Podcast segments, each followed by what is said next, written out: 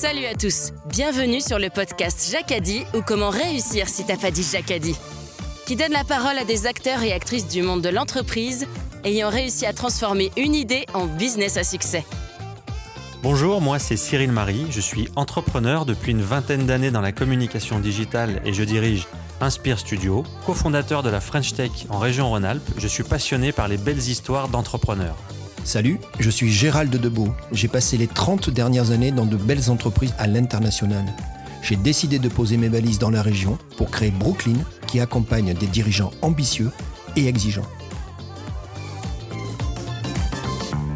Cyril et Gérald, à travers leur passion pour le monde de l'entreprise, ont créé les podcasts Jacadi pour vous partager des histoires d'aventurières et d'aventuriers inspirants de l'entrepreneuriat.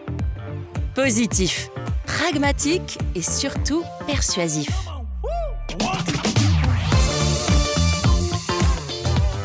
c'est pas l'apparence euh, voilà visible qui m'intéresse, c'est qu'est-ce qu'il y a derrière, qu'est-ce qu'il y a, vas- tu vas comment je vais pouvoir échanger, partager ce qui m'anime avec la personne que j'ai en face de moi. Voilà.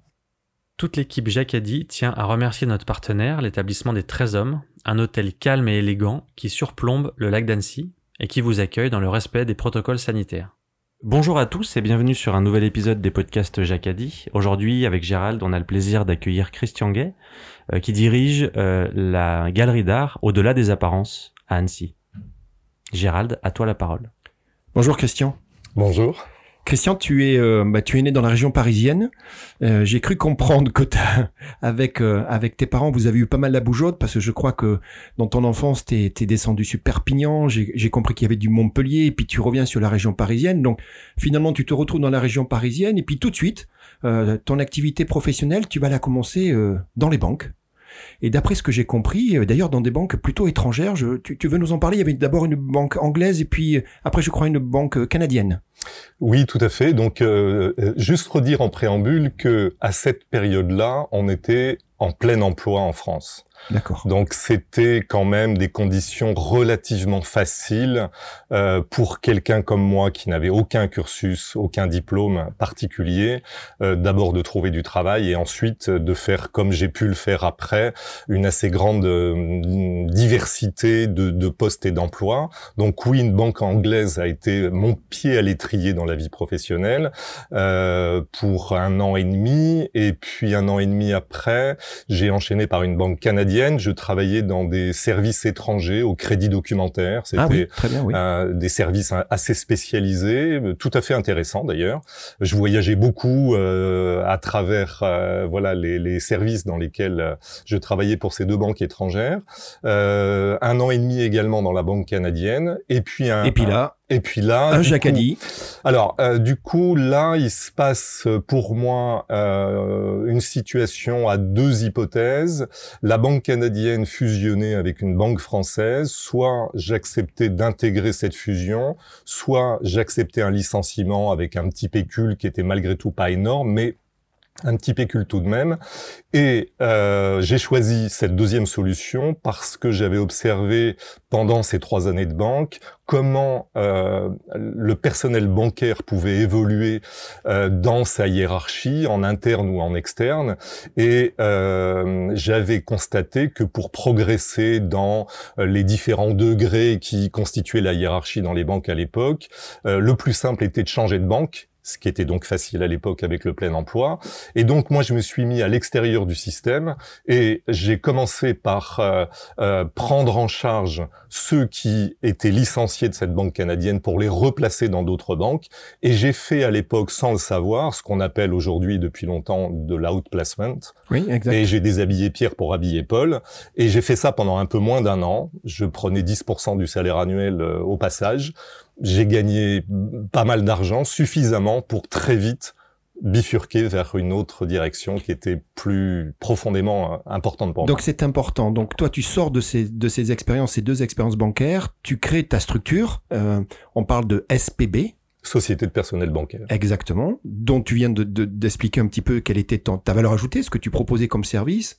Et c'est important ce que tu dis, c'est qu'en fait, alors je sais pas si c'était déjà prévu, mais j'imagine que oui, te connaissant un peu, ça te permet de, de, de te rassurer financièrement et de financer euh, une partie qui va être une partie importante euh, de, de ta vie, c'est-à-dire euh, ben, tu vas carrément postuler et tu vas rentrer et tu vas intégrer un cours d'art dramatique sur Paris. Absolument. Le, le, studio 34, 34 rue Richer un cours euh, qui était euh, très très en vogue à l'époque. Et donc je suis rentré dans ce cours et en me donnant vraiment l'entière liberté d'y consacrer tout le temps nécessaire euh, donc avec cette liberté financière que j'avais pu dégager pendant cette expérience SPB et de me consacrer vraiment à apprendre mon métier de comédien et puis après de voir un petit peu comment les choses pouvaient évoluer avancer dans, dans, dans un milieu que j'avais vraiment très fortement envie de découvrir. Et, à cette époque-là, tu gardais les deux activités? Non, du tout. pas du tout. Tu non, avais, non. Tu avais fermé la société. Absolument, c'était terminé. J'avais clos ce chapitre-là pour vraiment me consacrer à 150% euh, à, apprendre ce métier de comédien. Tu avais quel âge quand tu as monté Alors du coup, c'était en donc euh, 4 80. D'accord. Euh, donc 23 ans. Ok. Alors comment ça se passe, l'apprentissage du métier de comédien? Dis-moi. Euh, ça se passe euh, globalement très bien. D'abord, je me sentais dans un milieu sensible, euh, littéraire aussi, parce qu'on lit beaucoup, et ça, c'était quelque chose d'important pour moi. Après, c'était compliqué parce que j'étais plutôt d'une personnalité timide, et donc cette timidité, il a fallu la confronter au regard des autres. donc ça, ça a été une étape assez importante pour moi, à la fois compliquée et libératrice euh, et ça, je dois beaucoup à cette à ces années de de, de, cette période de comédien pour avoir euh, libéré ma parole, euh, qui était plutôt un peu bloquée.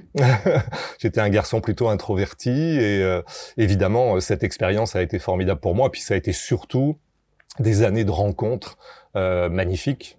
Est-ce que c'est dans cette logique et dans cette continuité que tu, tu, tu vas prendre donc du coup la, euh, tu vas aller travailler carrément après dans, dans un théâtre de banlieue. C'est une suite logique. Qu'est-ce qui s'est passé pour euh, pour que tu décides de cette, cette orientation? Alors non, je justement, je pense pas que ce soit une suite logique. La logique aurait été que je poursuive euh, mon métier de comédien, que je trouve les ouvertures nécessaires à, à, développer cette activité, à me sentir bien et légitime dans cette activité, et puis euh, même si j'ai plutôt bien vécu pendant toutes ces années qui ont duré 7, 7 euh, ans à peu près, 7-8 ans, euh, donc à Paris. Euh, pas de pas de, de, de frustration euh, particulière, si ce n'est à un moment donné une conjugaison entre ce que je voulais faire de ma vie personnelle, c'est-à-dire quand même fonder une famille, avoir des enfants, structurer peut-être davantage les choses de ce point de vue-là, et euh, les ouvertures de, de, de rôles qu'on me proposait qui finalement n'arrivaient pas à, la hauteur peut-être de mes attentes malgré tout. Et euh, j'ai pris une décision, une fois de plus, sans frustration, euh, sans, sans regret. J'ai toujours dit que j'avais raccroché mes gants de comédien au vestiaire, mais vraiment comme une décision parfaitement réfléchie et assumée pour qu'il n'y ait jamais aucun regret. Et ça a été le cas, je, je dois le dire. Et donc, à ce moment-là, Là, pour le coup, assez naturellement, à partir du moment où je prenais cette décision de raccrocher les gants de comédie en vestiaire, je me suis tourné vers les lieux de spectacle vivant pour travailler à l'intérieur de, de, de, de, ces lieux-là, donc de théâtre, et en l'occurrence euh, le théâtre d'Aulnay-sous-Bois, qui était un, un grand théâtre de la région parisienne à l'époque.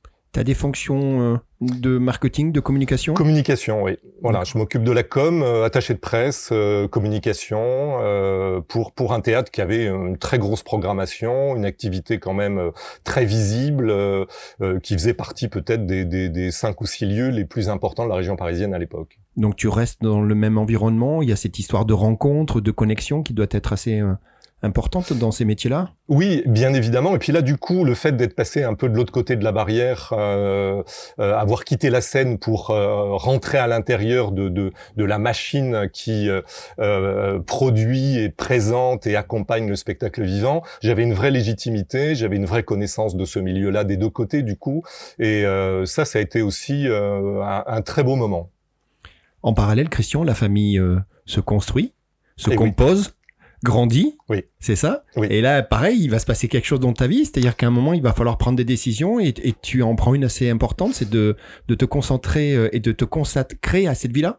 Oui, absolument. Euh, donc là, effectivement, euh, il y avait un petit garçon qui, qui était arrivé depuis euh, euh, à peine deux ans, une petite fille qui arrivait, et le constat que la vie parisienne, euh, vraiment déjà à l'époque, euh, euh, dans, dans un rythme de folie euh, et dans, dans, dans une euh, marche en avant, une fuite en avant plutôt, qui, euh, de notre point de vue, avec euh, la, la mère de mes enfants, allait nous conduire dans le mur et qu'il fallait prendre une décision, euh, peut-être offrir à, à, notre, à nos enfants un environnement plus propice à l'épanouissement euh, que cette vie parisienne. En plus, on vivait intramuros euh, et on fait le choix à ce moment-là de quitter Paris. Mais quitter Paris, euh, c'est bien de le décider, Oui. il faut pouvoir le réaliser. Bien sûr. Et le postulat, c'était de se dire euh, à tous les deux, le premier de nous deux qui trouve du boulot dans euh, donc un secteur géographique qu'on avait ciblé, qui était Savoie, Haute-Savoie, Isère globalement, euh, c'était le premier de nous deux qui trouve du boulot, il y va, et l'autre suivra et se débrouillera pour à son tour trouver du boulot pour se donner le plus de chances possible de passer à l'acte de cette décision et de pas attendre que chacun trouve du boulot, ce qui aurait pu soit prendre beaucoup de temps, soit euh, Ne jamais arriver. ne- exactement, ne jamais y arriver. Et donc c'est ce qui s'est passé, et c'est euh, donc Emmanuel qui a trouvé, euh, qui a été embauché par l'un des sponsors des Jeux Olympiques de 92 Et- à Albertville. Et, Et qui a déclenché, voilà, notre départ euh, euh, en deux temps, puisque elle avait un préavis, enfin avait une période d'essai à, à- à réaliser, donc elle ne pouvait partir que seule. Euh, je suis resté moi avec euh, mon, mon petit garçon qui avait deux ans et puis euh, euh, Alice qui avait euh, même pas, qui avait trois mois. Donc sa mère a laissé quand même Ah ouais. sa, sa- voilà son bébé de manière un peu prématurée et je, voilà je me suis retrouvé avec les deux enfants petits à Paris en attendant qu'elle confirme voilà son poste à Albertville et que je puisse à mon tour envisager de, de, de voilà de, de prendre la route avec les deux enfants sous le bras et de la rejoindre en Savoie. J'ai une anecdote, parce que moi j'ai discuté avec Alice. Et euh, c'est marrant parce que tu, tu sais, on, on parle de papa poule, tu te rappelles cette expression? Et Alice me dit, alors elle a grandi avec ça en fait, elle me dit, mais finalement à un moment, on, on- on- il t'appelle Mapa. C'est ça. C'est incroyable. La contraction de maman et incroyable. papa, ça c'est quelque chose qui, euh, enfin voilà, est profondément ancré, Incroyable. marqué euh, euh, chez moi. C'est, ça a été effectivement, euh, alors c'est une confusion des rôles quelque part, mais en même temps, euh, c'était aussi pour moi euh, la confirmation que quand même j'arrivais Bien sûr. à peu près à assumer. Je dis bien à peu près parce que forcément, euh, c'est, ça a sûrement pas été le cas tous les jours euh, euh, de manière idéale, mais mais quand même que j'arrivais à assumer euh, l'absence, euh, voilà, de, de de la maman, et puis en même temps mon rôle de papa qu'il fallait euh, investir au-delà de de ce qu'il est d'habitude. Alice en parle encore aujourd'hui avec beaucoup de beaucoup de tendresse. Ouais, ben ça me fait très plaisir qu'elle ait, sacré moment. ouais, se soit souvenue de de ça parce que moi aussi c'est quelque chose qui m'a profondément marqué. ouais. Christian, on est, euh, ça y est, tu es descendu euh, euh, dans la très belle région de, de- d'Albertville. Et ben, j'ai compris que le, lien entre tout ce mouvement où tu quittes Paris, tu arrives à Albertville, c'est ce rôle de papa que tu fais au dire de tes enfants encore aujourd'hui très bien. Dans... Et puis tu retrouves le couple, j'imagine, vous vous, regroupez ensemble. Et puis toi, tu vas trouver assez rapidement un, un- un job. Et on parle du théâtre d'Albertville qui s'appelle le Dôme, où tu vas te, positionner comme responsable de la programmation. Et je crois que c'est plutôt la programmation pour enfants, si on veut être précis. Dis-moi. Alors, euh, oui, disons que le, le, le projet du Dôme s'est pas fait tout de suite quand je suis arrivé. Moi, en 89, euh, quand j'arrive euh, sur Albertville, mon réflexe a été de me faire connaître, on va dire, auprès de l'adjoint à la culture euh, d'Albertville à ce moment-là, pour lui dire voilà, je suis une ressource potentielle dans le dans le spectacle euh, vivant. Euh, J'ai entendu parler du projet de centre culturel qui est en réalisation pour une, in- une inauguration, pardon, au moment de, de- des Jeux Olympiques de 92. Je suis là, à votre disposition. Et puis, euh, pour faire court, les choses se sont euh, développé dans le bon sens. Et euh, en 91, donc euh, euh, un peu moins d'un an avant, Avant les Jeux. l'inauguration, j'ai été recruté par la ville d'Albertville pour euh, d'abord prendre en charge euh, la communication. D'accord. Euh, ça a été euh, la première étape euh, de mes fonctions au Dôme, ça a été de prendre en charge la communication. Euh, J'avais un petit bureau en mairie avant que le Dôme soit euh, accessible et inauguré donc euh, vraiment juste au moment des Jeux Olympiques en février euh, 92. Et après hum, mon poste de communication, euh, quelques années plus tard, s'est enrichi euh, d'une responsabilité de programmation à destination du jeune public. Et ça, j'étais très heureux. Ça a été une expérience euh, vraiment très, très, très, très heureuse pour moi. Alors, tu n'étais pas le plus heureux? Parce que c'est Alice la plus heureuse, tu te rends compte? Ta fille, à l'époque, Alice, elle a 6 ou 7 ans, et elle me dit, mais, mais c'était un rêve. Mon papa était responsable de la programmation, et elle se rappelle de, Ouais. du mercredi après-midi, Ouais. où en fait, eh ben, elle venait euh, en se faisant toute petite, mais en fait, elle participait à beaucoup de choses.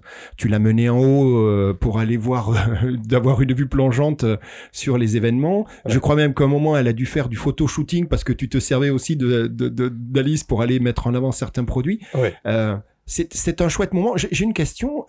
Pour bien comprendre, les Jeux Olympiques, on sait que ça entraîne aussi pas que les Jeux, il y a toute une, effervescence. Donc on est, on est d'accord, je comprends que le Dôme fait partie de, de tout ce projet qui avait pour, comme objectif d'apporter les Jeux. On, on est d'accord, j'imagine. Oui, disons que c'était le projet culturel lié aux Jeux Olympiques. Voilà, d'accord. Euh, la, la ville euh, ne disposait que d'une salle municipale euh, vieillissante euh, et que pour l'image mondiale que représentent les Jeux, les Jeux Olympiques, il fallait que cette ville se dote d'un outil culturel avec une salle de théâtre exceptionnelle, un théâtre à l'italienne contemporain magnifique, deux salles de cinéma et une immense médiathèque. Donc c'était quand même un, un très gros outil culturel pour la ville d'Albertville. Et donc l'inauguration dans la foulée ou quelques mois, c'est ça? Ça s'est fait vraiment dans les jours qui ont Ah oui, précédé les Jeux Olympiques. Donc c'était vraiment l'événement global de. C'était Albertville qui se mettait en scène, c'est qu'à le dire. euh, Ab- Absolument. Sur la scène Donc, internationale. Il y a eu à la fois évidemment l'inauguration euh, euh, exceptionnelle faite par Découfflé Oui. euh, sur les Jeux Olympiques eux-mêmes. Donc ça, ça a été euh, l'événement euh, artistique lié directement aux Jeux Olympiques, mais l'inauguration du Dôme euh, avec des spectacles de dimension internationale à ce moment-là, évidemment, a constitué un événement important et, et une vitrine euh, exceptionnelle. dé- découflé qu'on découvre à ce moment-là d'ailleurs, hein, je crois. Oui, abso- euh, oui. Alors, Il euh, avait était- déjà- nous dans le milieu, c'était quelqu'un qu'on connaissait Ah, bien d'accord, en tant que chorégraphe. Il avait déjà quand même euh, marqué les esprits avec euh, certains spectacles de sa compagnie. Euh, euh, le nom m'échappe, mais peu importe. Il avait déjà une compagnie euh, qui, D'accord. qui- qui avait une certaine notoriété, mais évidemment, Oui. les moyens qu'on lui a donnés et la visibilité qu'on lui a donnée au moment des Jeux Olympiques l'a fait exploser sur un plan international. Est-ce qu'en parallèle, il y a d'une activité prof de théâtre, metteur en scène? Tu m'expliques un petit peu? C'est quelque chose qui est en, en retrait à ce moment-là? C'est quelque chose qui, qui, est, Mhm. qui est vivant? Non, moi j'ai pas d'activité parallèle à ce moment-là. Non, une fois de plus, moi tout ce que j'ai fait dans ma vie, je l'ai toujours investi euh, plutôt à 150% que euh, à moitié tout en faisant autre chose. Et c'est pour ça d'ailleurs que quand à un moment donné je décide d'arrêter quelque chose, je l'arrête complètement au profit d'une autre aventure. Très bien. Et ça nous amène à, à une rencontre, il y a quoi, 23 ans? 24 ans à peu Parce près? Eh que, oui. parce que vous vous connaissez, incroyable. on est d'accord. Ouais, Eh on oui. Vous vous êtes rencontrés il y a 23 ans. Exactement. C'est un truc de dingue. Ouais, c'est assez assez. Alors je vous écoute. ouais. Là, c'est moi qui vous écoute. En fait, on a deux points communs. Ce que j'ai identifié, c'est qu'on a créé notre première entreprise au même âge, Oui. 23 ans à peu près, Ouais. Et qu'on s'est rencontrés dans la même ville, Albertville. Euh, moi, à l'époque, j'étais à Grenoble, je terminais mes études. Alors, c'est assez drôle, hein, ce contexte. Et, euh, et je vois une petite annonce sur un tableau d'affichage pour la création d'une d'une agence de, de communication sur Albertville, dans le sillage hein, des Jeux Olympiques. Il y avait beaucoup de projets, beaucoup de stations de ski, qui avaient plus de moyens, je crois, à l'époque. Et donc, il y avait un vrai potentiel, et il n'y avait pas de société de com. En fait, très peu. Il y avait des imprimeurs, il me semble, dans le dans le territoire. Oui, il y avait, il y avait un, un ou deux studios graphiques, mais bon, voilà, il y avait, il y avait une place à prendre Complètement. Pour y développer vraiment euh, une, une entreprise à part entière de communication. ouais. Et là, j'appelle et bah, je suis tombé donc sur Jean-Marie, ton associé de l'époque. Oui. Euh, et tu étais encore au Dôme, je crois, à cette époque-là. Et, euh, et, je suis venu faire une, un essai dans un grenier, je me souviens. Et c'est là que je t'ai croisé, il me semble.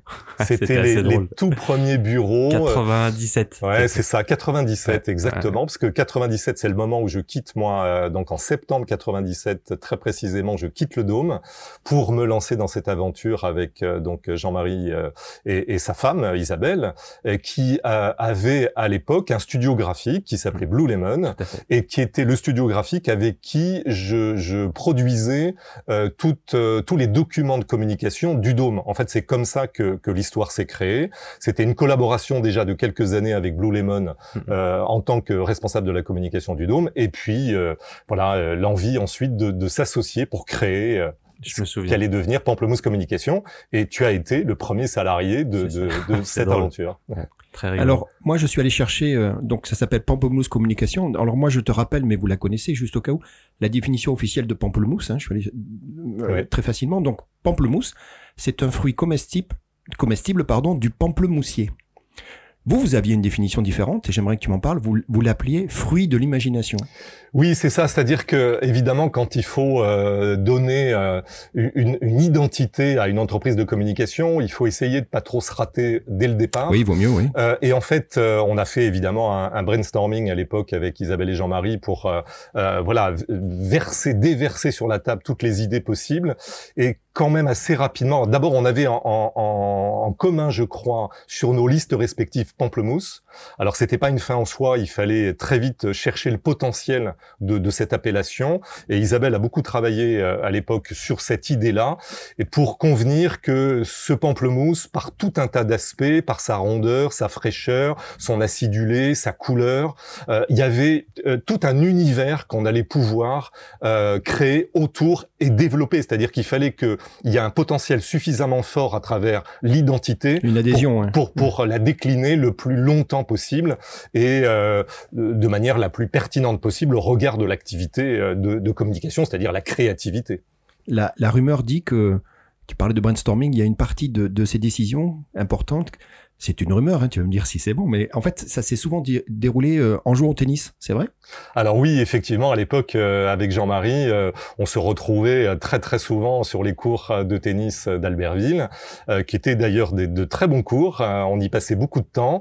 on faisait tous les tournois. Alors Jean-Marie était meilleur que moi, il avait un classement supérieur au mien, mais on avait beaucoup de plaisir à se retrouver effectivement sur les cours et c'était aussi un lieu d'échange à, tout point de vue. Pamplemousse arrive assez rapidement à trouver euh, euh, des beaux projets, une réussite. Il y a, il y a beaucoup de projets. Et puis, euh, et puis, euh... je me souviens d'ailleurs d'une marque importante, c'était TPS, puisqu'on avait travaillé ensemble sur TPS. Oui. C'était un, un, concurrent de Canal Satellite. C'est ça, exactement. TPS. Et que euh, oui, oui, ramené de Paris, en ouais, fait. Exactement. Alors, euh, il faut avouer que j'avais euh, eu la possibilité d'une entrée facilitée chez TPS, puisque c'était mon beau-frère qui est décédé maintenant, mais c'était mon beau-frère qui dirigeait, qui était le directeur général de TPS, et donc néanmoins qui avait consulté Pamplemousse comme d'autres agences de communication. Donc on avait fait notre travail sans juste j'ai pu accéder aux, consultations de TPS, mm. mais euh, on a pu euh, travailler effectivement sur sur un certain nombre de projets tout à fait intéressants. Mais ce qui a surtout euh, permis à Pamplemousse de se développer, c'est quand on a décroché le budget de Tignes. Mm. Tignes a été évidemment un accélérateur de particules très important, un énorme budget qui était au départ de l'action quand on est on rentre dans la consultation de Tignes, il y avait deux ou trois agences parisiennes qui se partageaient les budgets de Tignes et euh, la seule agence Pamplemousse a raflé la mise et on, a récupéré toute la communication de Tignes et évidemment ça a entraîné beaucoup beaucoup de choses dans le développement euh, et la notoriété de l'agence. Autant je sais être euh, reconnaissant quand un invité m'aide à faire une transition, autant je t'en veux un peu parce que tu viens de casser mon effet. en fait, voilà. Désolé. Non, non, non. Moi, moi tu sais, j'ai, j'ai, j'ai, j'ai essayé de trouver des infos et tout. Et on, on me dit encore aujourd'hui que cette période-là de Tignes, il paraît que tu, tu passais ton temps à tue-tête à dire j'ai eu Tignes, j'ai eu Tignes, j'ai eu Tignes. C'était, c'était, c'était important. Oui, c'était évidemment. On, a, on avait pris conscience tout de suite, euh, à la fois qu'on mettait euh, euh, pas seulement le doigt, les, les, les, deux mains, les deux pieds dans une aventure qui allait être euh, compliquée, qu'il fallait euh, assumer parce que voilà, on récupérait un très gros budget sur tous les fronts. donc il fallait vraiment être à la hauteur de, de, de, la sélection. et moi, c'est vrai que voilà, j'en ai beaucoup parlé parce que c'était aussi pour nous un objet de, de, de, communication, de notoriété très important. mais c'est vrai que moi, j'y ai consacré un temps énorme. Les allers-retours à Tignes, où je quittais les réunions à 10 heures du soir par des routes gelées, où le premier virage partait tout droit, le deuxième virage partait tout droit, et que je savais pas si j'allais pouvoir redescendre ce soir-là ou pas, et ainsi de suite, les roues gelées. Euh, enfin, voilà, j'ai des, des, anecdotes rocambolesques, rocambolesques, mais évidemment qui ont laissé une trace extrêmement positive à, voilà, au développement de l'agence. Ouais. Alors Christian, après ces, huit années en fait de, travail chez Pamplemousse, avec un développement assez impressionnant hein, pour poursuivre l'aventure de loin, puisque j'étais sur Annecy, vous étiez encore sur Albertville, je crois que vous êtes même venu sur Annecy avec un, studio. Euh, on voyait le, développement et la croissance aussi de l'entreprise. Euh, comment se passent ces huit années et après quelle est la phase de transition vers d'autres projets? Alors effectivement, ça a été un développement, euh, j'ai évoqué Tigne tout à l'heure, qui a été sans aucun doute l'un des, des, des, des, accélérateurs de particules du développement de l'agence, mais il y en a eu d'autres. Et puis ça a été euh, euh, vraiment un développement sur tous les fronts, pas seulement dans le tourisme, mais aussi dans l'institutionnel, l'industriel. Enfin, on a su voilà diversifier notre activité, donc un gros développement. On est arrivé à un moment donné, huit ans plus tard, à 15 salariés. on était trois associés, il y avait trois agences, il y avait le siège à Albertville, il y avait un studio à Annecy, un autre à Lyon. Donc euh, voilà, c'était euh, une, entreprise en plein développement. Et puis peut-être il y a un moment où entre des associés, on peut être en, divergence sur euh, la vision du développement de l'agence, ne pas partager tout à fait voilà les mêmes valeurs. Et en tout cas pour moi, c'était suffisamment important cette cette divergence pour me dire écoute, cette aventure a été magnifique, prenons-la comme une aventure positive mais peut-être il est temps aujourd'hui d'envisager euh, une autre. Voilà, c'est comme ça que les choses se sont faites. Et j'ai envisagé à ce moment-là de prendre une année sabbatique qui a été assez courte. Et ce que je, ce que tu dis, ce que tu nous disais en off tout à l'heure, c'est que tu es parti sur les routes pour aller découvrir euh, les galeries notamment, ce qui va nous amener après un, un, sujet très intéressant, je trouve. Euh, juste une question. Depuis le début, on a peu parlé de, de l'art et de la culture, enfin de ces mots-là directement on parle de plein de choses et j'avais envie de, de, poser la question. Euh, c'est une passion en fait, l'art et la culture de manière générale, parce que de souvenirs, on en parlait déjà il y a 23 ans tous les deux. Et, euh, et c'est quelque chose qui, qui t'anime en fait.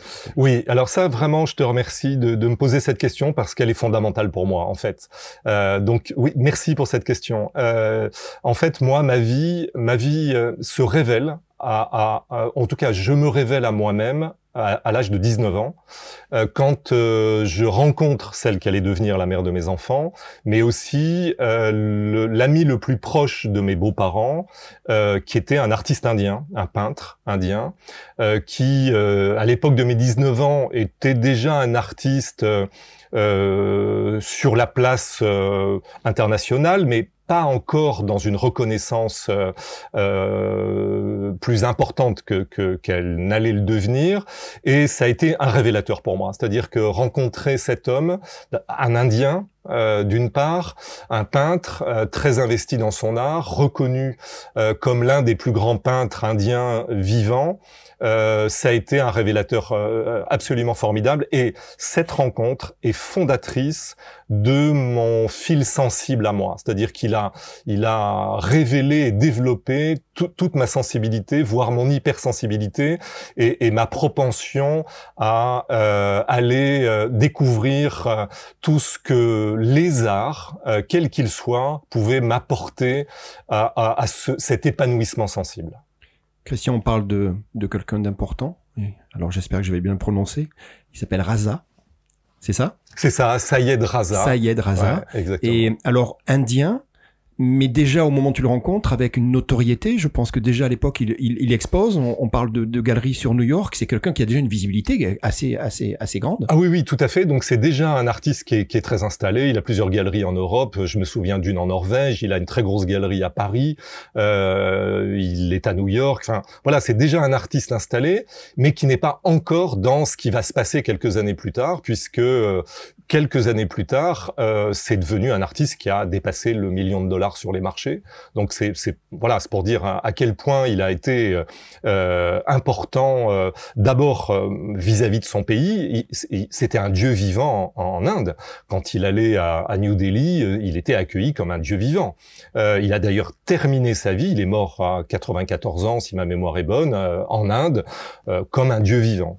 Et cette, cette personne-là a compté évidemment pour moi comme je le disais, comme comme un révélateur sensible, mais euh, euh, c'était un Indien et euh, et il a porté pour moi aussi l'envie du voyage en fait.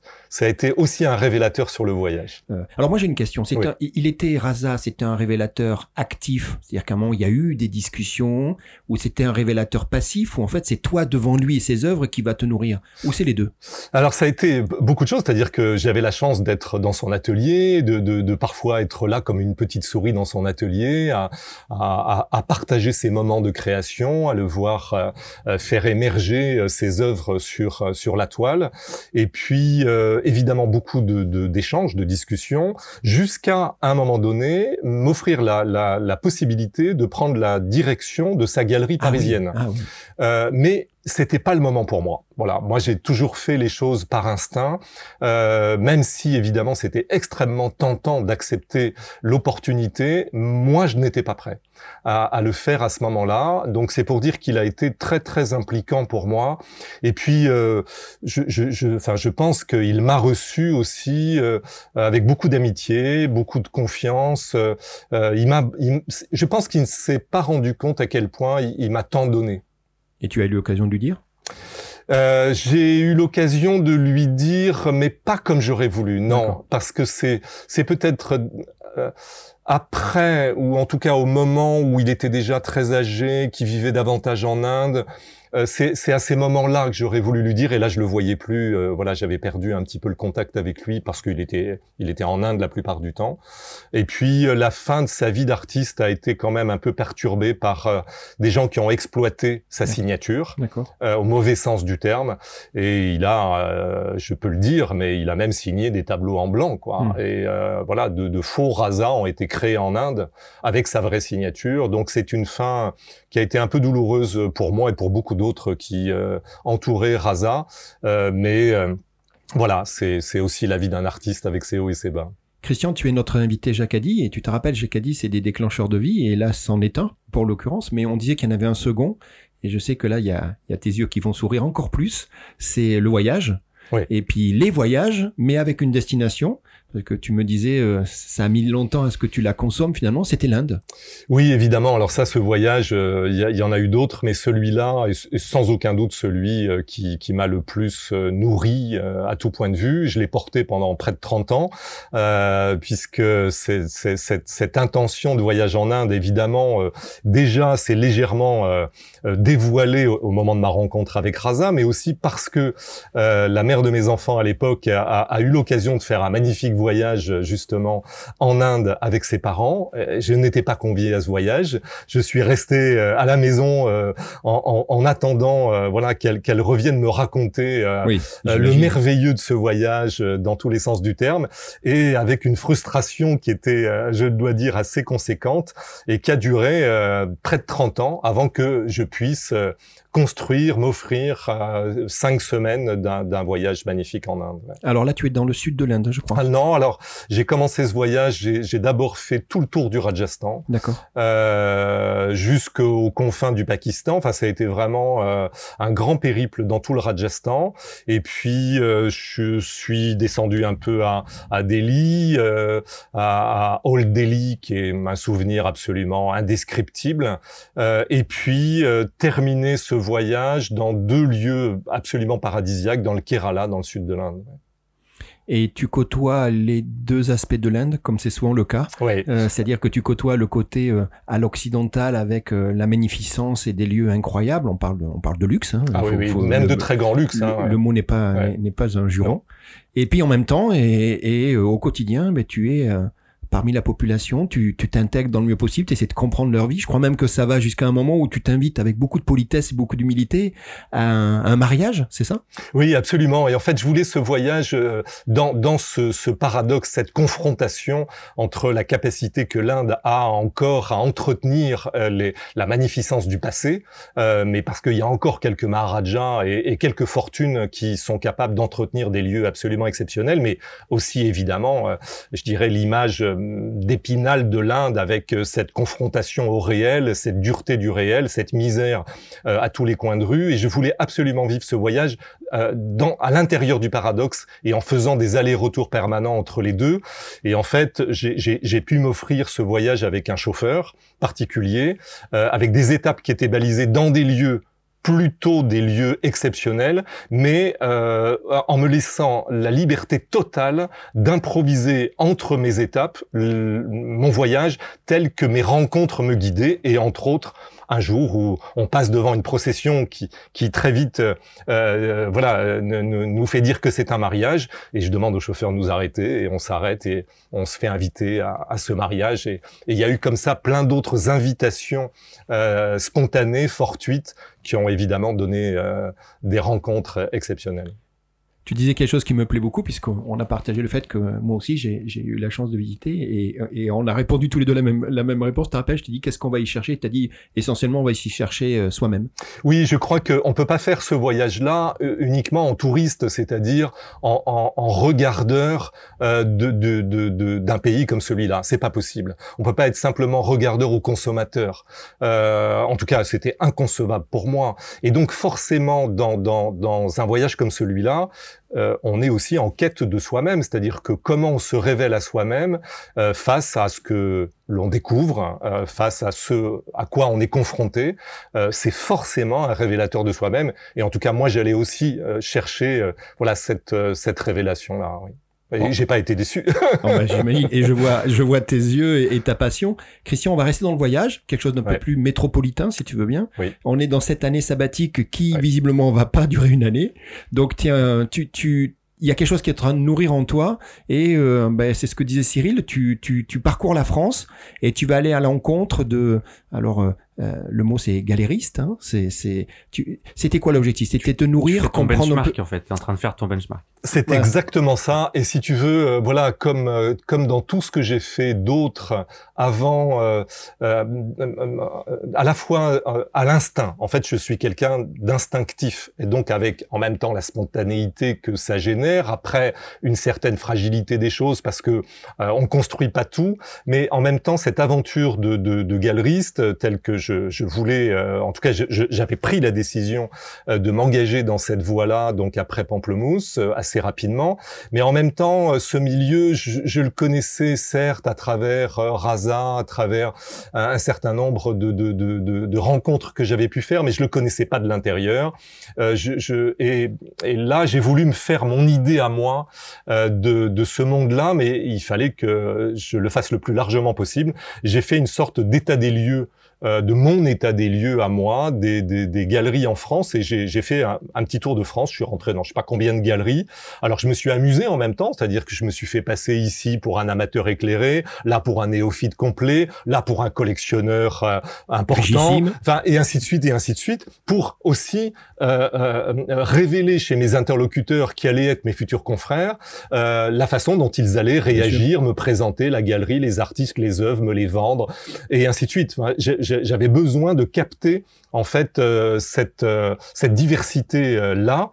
Et ça a été formidable parce que ça m'a d'abord permis de savoir ce que je voulais pas faire oui. Euh, D'abord. et évidemment, il y, a, y, a, y, a, y avait pas mal d'endroits où j'ai pas été accueilli comme ça me convenait, en tout cas. C'est ce qui est pas forcément une critique à l'égard de, de ces confrères-là, mais moi, ça ne me convenait pas, et donc euh, je ne voulais pas faire comme ça.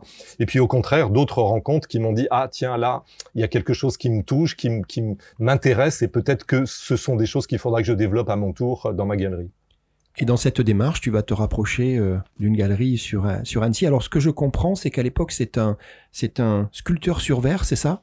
L'historique de cette galerie sur Annecy? Alors, euh, la, la galerie que j'ai rachetée était euh, sur Annecy depuis 27 ans, au moment où moi je rencontre le lieu, je découvre le lieu, et c'était une galerie spécialisée en maître verrier. C'est ça, Absolument. d'accord. Alors, il faut dire que j'avais, euh, pendant quand même quelques temps, cherché à m'installer soit à Genève, soit à Annecy. Il y a eu un petit peu cette euh, expectative. Euh, là aussi, j'étais un peu en hésitation. J'avais pas d'attache particulière à ce moment-là. Je pouvais m'in- m'in- m'installer aussi bien sur Genève que sur Annecy. En plus, je suis double national suisse et français, donc j'avais pas de, de difficulté particulière pour le faire à Genève. Et puis, euh, bon, finalement, l'opportunité et la réflexion s'est posée sur Annecy et sur cette galerie spécialisée en maître verrier qui était là depuis 27 ans, une, une des galeries de référence en France dans ce domaine d'activité, mais qui n'était pas le mien. J'ai pas poursuivi l'activité de mon confrère. Nous sommes en 2008 et tu vas faire un parcours et, et- et la décision de, de, de te lancer, de racheter la galerie, c'est en 2008. Ça a été là encore, euh, moi j'ai toujours inventé un peu les choses au moment où elles se fabriquaient parce que c'est comme ça que ça m'intéresse. Et en fait j'ai fait un truc qui ne s'est jamais fait dans le milieu, c'est-à-dire qu'au moment où moi je découvre ce lieu, instinctivement là encore, je sais que c'est là qu'il faut que je m'installe. Sauf que le confrère était pas vendeur immédiatement. Il avait envie encore de prendre un peu de temps pour terminer, euh, voilà, sa, Sa sa, sa- vie de galeriste. Et en fait, euh, il voulait attendre encore deux ans. Deux ans, c'était trop pour moi. Enfin, voilà, là, le timing était pas bon. Il fallait que je trouve quelque chose pour euh, écourter le timing. Et euh, après une nuit entière de réflexion, je lui ai pondu un projet qui était celui de lui proposer de partager les lieux pendant un an et de lui racheter la galerie au terme de cette année. Là encore, je vais faire court. Ça a été le cas. Il a fini par accepter ma proposition, que j'avais plutôt bien Vous préparée. étiez colocataire en fait Oui, de la galerie. exactement. Ce qui est un truc un peu invraisemblable quand même, parce Ouais. qu'une galerie d'art, Ça c'est se quelque chose. partage pas, ouais. Non, ça se partage pas. C'est c'est très personnel. Mais il y avait une stratégie. Le- En tout cas, la stratégie pour moi, c'était de, de d'écourter cette période-là, et puis en même temps rentrer Dans les euh, lieux. ouais. dans, dans les lieux d'un galeriste qui était là depuis 27 ans, euh, je savais que j'allais apprendre dix fois plus vite qu'en me lançant tout seul Bien dans sûr. mes murs, même si j'avais fait mon état des lieux, j'avais mon idée là-dessus. Euh, ça a été et ça a duré finalement neuf mois. Ça a été une gestation. euh, Tu vois ah Ouais, absolument. Ça a Eh duré ouais. exactement neuf mois cette cohabitation, au terme desquels donc j'ai- pu racheter la galerie et me lancer. euh, Et donc je suis rentré dans les lieux en 2006 et je rachète formellement la galerie en 2007. Alors pour les gens qui connaissent pas ta galerie, euh, elle est sur deux niveaux. Oui. Donc la colocation, c'était un niveau chacun? Exactement. Il m'avait laissé juste un bout de mur en vitrine pour quand Ah, même ben oui, faire un appel. sûr. Et moi, j'avais l'étage Toi, et lui restait au rez-de-chaussée. Ouais, exactement. Cette galerie, tu l'appelles euh, au-delà des apparences? Oui. Alors, euh, euh, moi, j'ai toujours été intrigué. On en a Oui. parlé quelques fois. Tu, tu peux nous expliquer le, com- comment arrive ce nom-là et Ah, comment tu le portes aujourd'hui? Écoute, euh, vraiment, évidemment, là encore, euh, comme on a évoqué euh, l'appellation pamplemousse euh, à l'origine, où là, ça a été euh, assez long, enfin assez long. En tout cas, ça a pris du temps, brainstorming et autres. Là, je dois avouer que, au-delà des apparts, alors, euh, je savais que je ne voulais pas appeler ma galerie comme 90% de mes confrères par leur propre Par nom. à ton propre Voilà. nom. Exactement, oui, Ça, tout à fait. Ouais. C'était sûr, je ne voulais pas. Ça ne m'intéressait pas. Moi, j'ai rien à dire euh, euh, sur une enseigne en, en mettant Christian Gay euh, sur ma vitrine. Donc ça, ça, ça n'avait pas de sens pour pas une moi. option. Non, pas du tout. Donc à partir de là, il fallait lui trouver une identité. Bah oui. Et très sincèrement, c'est arrivé en, en, en une heure de temps Ah de oui. réflexion. C'est arrivé à une vitesse incroyable. Incroyable. J'ai été le premier surpris de ça, mais c'est arrivé comme une évidence et je n'ai même pas cherché à confronter cette idée-là à d'autres. En fait, au-delà des apparences, c'était exactement ce que je voulais faire. C'est-à-dire que comme dans la vie, je, je n'ai jamais voulu me fier aux apparences. Les gens peuvent être euh, ce qu'ils sont en apparence et être euh, d'autres personnes bien plus intéressantes que l'apparence ne le laisserait le penser ou à l'inverse. Mais en tout cas, euh, voilà, ne, ne pas rester dans l'apparence des choses et dans ma démarche de galeriste, euh, de pouvoir donner à, à découvrir une image derrière laquelle pouvaient se cacher des mondes entiers sensibles. Voilà. Et au-delà des apparences, c'était c'était vraiment mon, mon mon guide à moi. ça. Alors Christian, là, je voulais, je voulais aborder avec toi un sujet important parce que je, je suis assez déçu et je vais partager avec toi cette déception. À chaque fois que je suis venu chez toi, Quel teasing. à chaque fois que je suis venu chez toi, Oui. euh, avec ton accueil, avec, euh, on a beaucoup discuté. hein, Oui. Tu m'as présenté les artistes. À chaque fois, je- euh, voilà, le Gérald qui rentrait dans ta galerie, c'était plus le même. Il y avait Ouais. cette histoire d'apparence, il y avait cette histoire de temporalité, et le, Ouais. tous les temps qu'on a passé ensemble dans les deux étages, rappelle-toi, Oui, oui. c'était toujours des, des- voilà. Pour moi, une galerie, il y a une sorte de, il y a quelque chose. Quand je rentre dans une galerie, il y a quelque chose, et en particulier dans ta galerie. Oui. Alors, du coup, je suis allé chercher les définitions pour voir si la définition euh, permettait de de- d'ouvrir et de garder cette dimension qui est difficilement perceptible. Oui. Et c'est là où, où, malheureusement j'ai déchanté. Donc, je vous le dis, la définition de galériste, d'accord, qui est ton métier. Personne qui tient une galerie, c'est-à-dire un lieu ouvert au public qui présente une collection d'art. Le galeriste vit grâce aux œuvres qu'il vend. Sauf erreur de ma part, là, je sens pas du tout la dimension. Non, on est bien en tout cas, c'était pas un préalable pour moi. On est bien d'accord. Donc, je suis allé chercher juste l'étage en dessous. Je suis donc allé chercher la définition de la galerie d'art, puisque finalement, dans le galeriste, je retrouve pas la passion que tu y mets toi. Mm. Donc, je me suis dit, bah, peut-être qu'on va aller chercher la définition et la voici. Site d'exposition et de vente d'œuvres artistiques. Alors, On les blancs, les, blancs, les bras m'en tombent. C'est bien ton métier, c'est Ouais. bien ta personnalité qui va donner ce, ce corps charnel Oui. dans cet endroit qui est quand même mythique. C'est émotionnel, très Oui, émotionnel. Ouais. Exactement. Et, et c'est d'ailleurs ma ligne artistique aujourd'hui, telle que je l'ai développée depuis le début, c'est totalement et uniquement développée sur euh, une identité émotionnelle. Mais en même temps, je l'ai fabriquée avec mes propres émotions. C'est-à-dire que depuis 15 ans maintenant, je n'ai jamais triché une seconde. C'est-à-dire que je n'ai jamais cédé à l'opportunisme économique d'exposer tel ou tel artiste à de simples profits euh, de résultats. Euh, ça, je l'ai jamais fait. Et j'ai eu plein de fois la possibilité de le faire, mais je suis resté extrêmement fidèle à, à, à mes émotions par rapport à ça, et j'ai vraiment construit ce lieu euh, au regard de ce tissu sensible.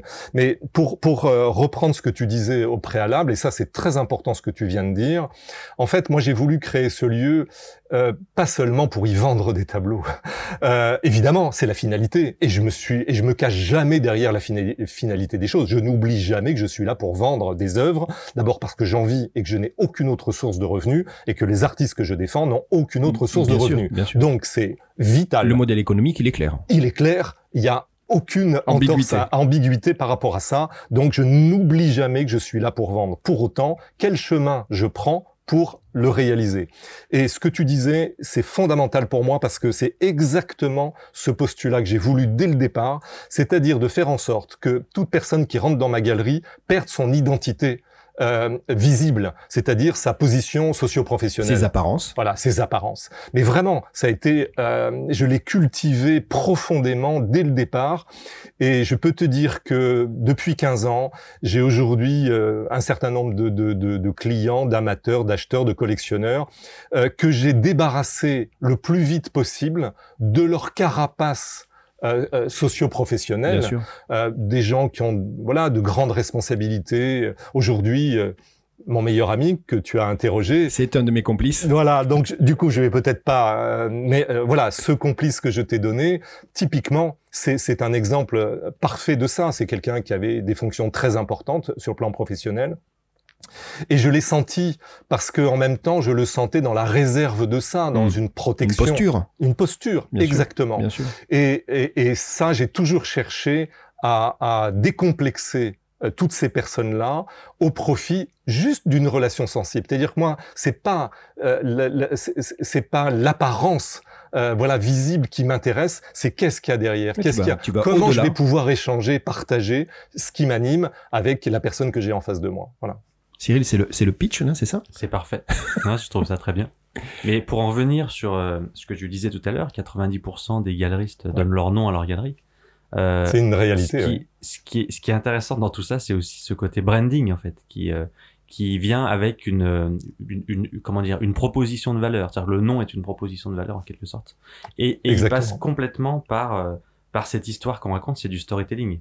Ce que j'appelle un logo storytelling, où tu vas carrément euh, toucher le cœur en fait, juste en, en le lisant. Et quand, quand moi j'ai vu ce nom la première fois, j'ai, j'ai- je me suis souvenu ton, ton ta, ta passion pour l'écrit aussi, Oui. qui, qui a toujours été présente, même à l'époque, on en parlait.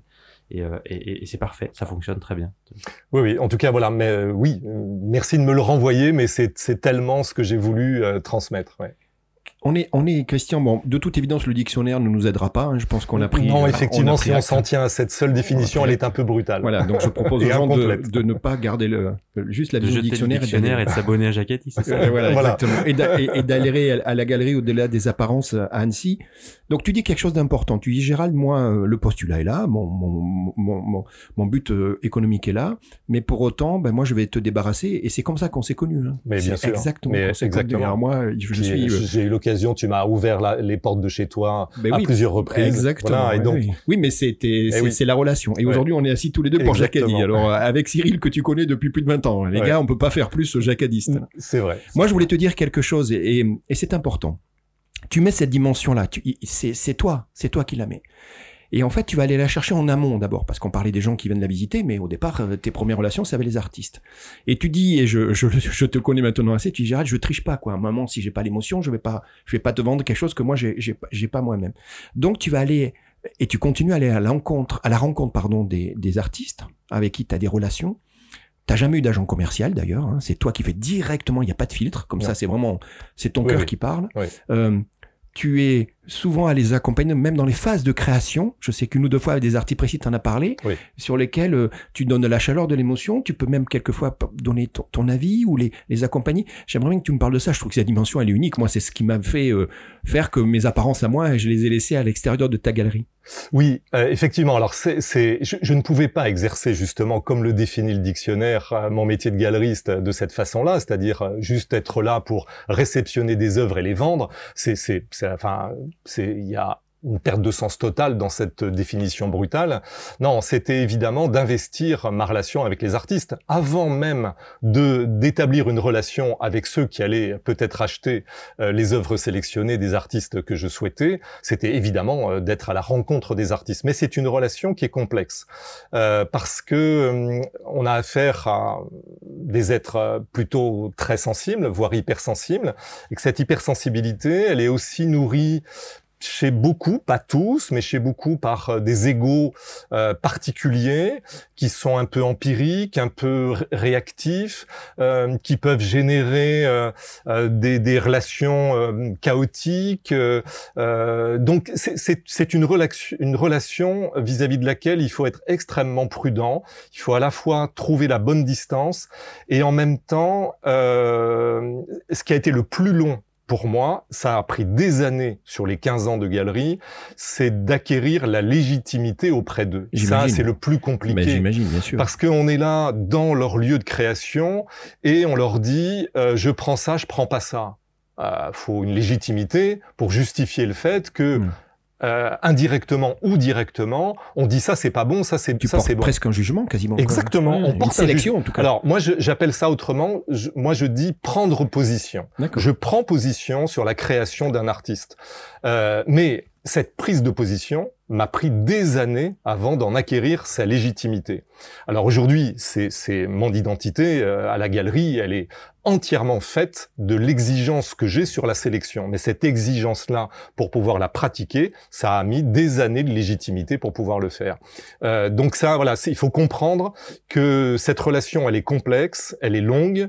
Euh, c'est c'est c'est ouais, c'est une relation même encore plus compliquée, presque une relation amoureuse où Oui, euh, oui, je comprends. Ouais, c'est c'est une- c'est-à-dire qu'il y a il y a plein de distances différentes. À la fois, on rentre dans le cœur de la création, puis en même temps, faut reprendre de la distance, pas créer d'ambiguïté. C'est ce que j'allais dire. Ouais. Est-ce que tu influes Est-ce que en fait, en ayant ce regard euh, qui est une euh, le- le- un objectif aussi de trouver un marché, enfin d'avoir une, un- une population de, de clients, est-ce que tu influes sur le travail de l'artiste sans le vouloir peut-être, ou est-ce que tu vas euh, lui donner en fait des clés pour euh, ça, pour évoluer, s'améliorer, changer de style ou tester d'autres choses? Est-ce que tu interviens aussi à ce niveau-là? Alors oui, j'interviens, mais euh, je dirais que tout l'art de le faire, pour que ce soit efficient, c'est de le faire sans ingérence. Il faut jamais être ingérant. Euh, dès l'instant où cette volonté s'exprimerait par des mots ingérants, c'est fini, la porte se ferme. Et puis là, pour la réouvrir, compliqué. Donc, il faut jamais être ingérant. Euh, Quand je parlais de prendre position, prendre position sur une sélection d'œuvres, quand un artiste me propose euh, 25 toiles et que j'en sélectionne 12, euh, déjà implicitement, Du coup, ça veut dire je préfère ça à ça. Oui, Voilà, c'est ouais. déjà la préférence, bien sûr. quelque chose de doux. Mais j'ai toujours souhaité ne pas m'en tenir là. Ça, après, c'est ma démarche personnelle, c'est-à-dire que j'ai toujours estimé que cette prise de position n'était pas une fin suffisante en soi vis-à-vis de l'artiste, que je me devais aussi d'argumenter, euh, d'étayer euh, cette prise de position. Et dans ce sens-là, quand petit à petit les artistes ont accepté cet échange, eh bien oui, sans aucun doute, on les accompagne dans leur euh, chemin de création. Alors, avec une subtilité importante, c'est que la plupart du temps, un artiste travaille avec différentes galeries, et donc, moi, je vais développer avec lui une relation personnalisée, on va dire, avec moi, dans le sens de, de ce que j'estime être le meilleur de lui, mais peut-être qu'un de mes confrères, et Katia Krief, euh, artiste de la galerie que tu connais euh, et, et que j'admire. tellement euh, bien et que tu et adores, que j'ai au présent chez eh moi. bien, typiquement, voilà, ça c'est un exemple très précis d'une artiste qui a, a- a presque une, une œuvre en dichotomie. C'est-à-dire qu'il y a une part de sa création qui va chez une de mes consoeurs et que je ne sélectionne pas du tout, et toute l'autre part vient chez moi. euh, et émotionnellement, c'est pas le même travail. Donc ça, c'est très intéressant. Et du coup, évidemment, j'ai développé avec Katia, comme avec d'autres, euh, au moins une partie du process créatif orienté vers ma sensibilité, sans pour autant dire fais-moi ci, me fais pas ça. Il faut jamais faire ça. Euh, Voilà, faut jamais être un gérant Après, ou brutal. c'est- une commande, c'est plus. euh, Oui, voilà, c'est une commande. Ouais. Et ça, euh, là, moi, l'esprit de commande, euh, c'est quelque chose que j'ai toujours euh, mis très, très à l'écart, à part quelques cas très particuliers euh, venant de clients, mais pas de moi. Euh, donc non, voilà, ça, cette, cette façon de rentrer dans l'intimité émotionnelle de l'artiste, c'est évidemment l'accompagner et puis peut-être aussi le faire progresser malgré tout. Mmh, C'était Euh, sur ce Oui, point-là. oui, ouais, je absolument. Et disais ça, je, l'assume aujourd'hui. Euh, tu, tu fais bien de poser la question parce que euh, il pourrait y avoir aussi une interprétation un peu prétentieuse de la part du galeriste de dire euh, regardez, c'est moi qui ai fait cet artiste. Bon, voilà. non, bien sûr que non. Euh, bien sûr que non. Mais on peut participer euh, de son épanouissement dans certains registres de ses capacités de création. Christian, j'ai un scoop. Oui. Alors, Pas pour toi, pour les auditeurs. En fait, Christian, tu n'as pas une galerie, mais tu en as deux. Et la deuxième galerie, c'est chez toi. et avoir une galerie chez soi, Christian, et c'est pas toujours facile à gérer. Alors, en plus, rappelez-vous, on a dit que Christian, tu étais, euh, avais un peu la bougeotte. Hein, tu...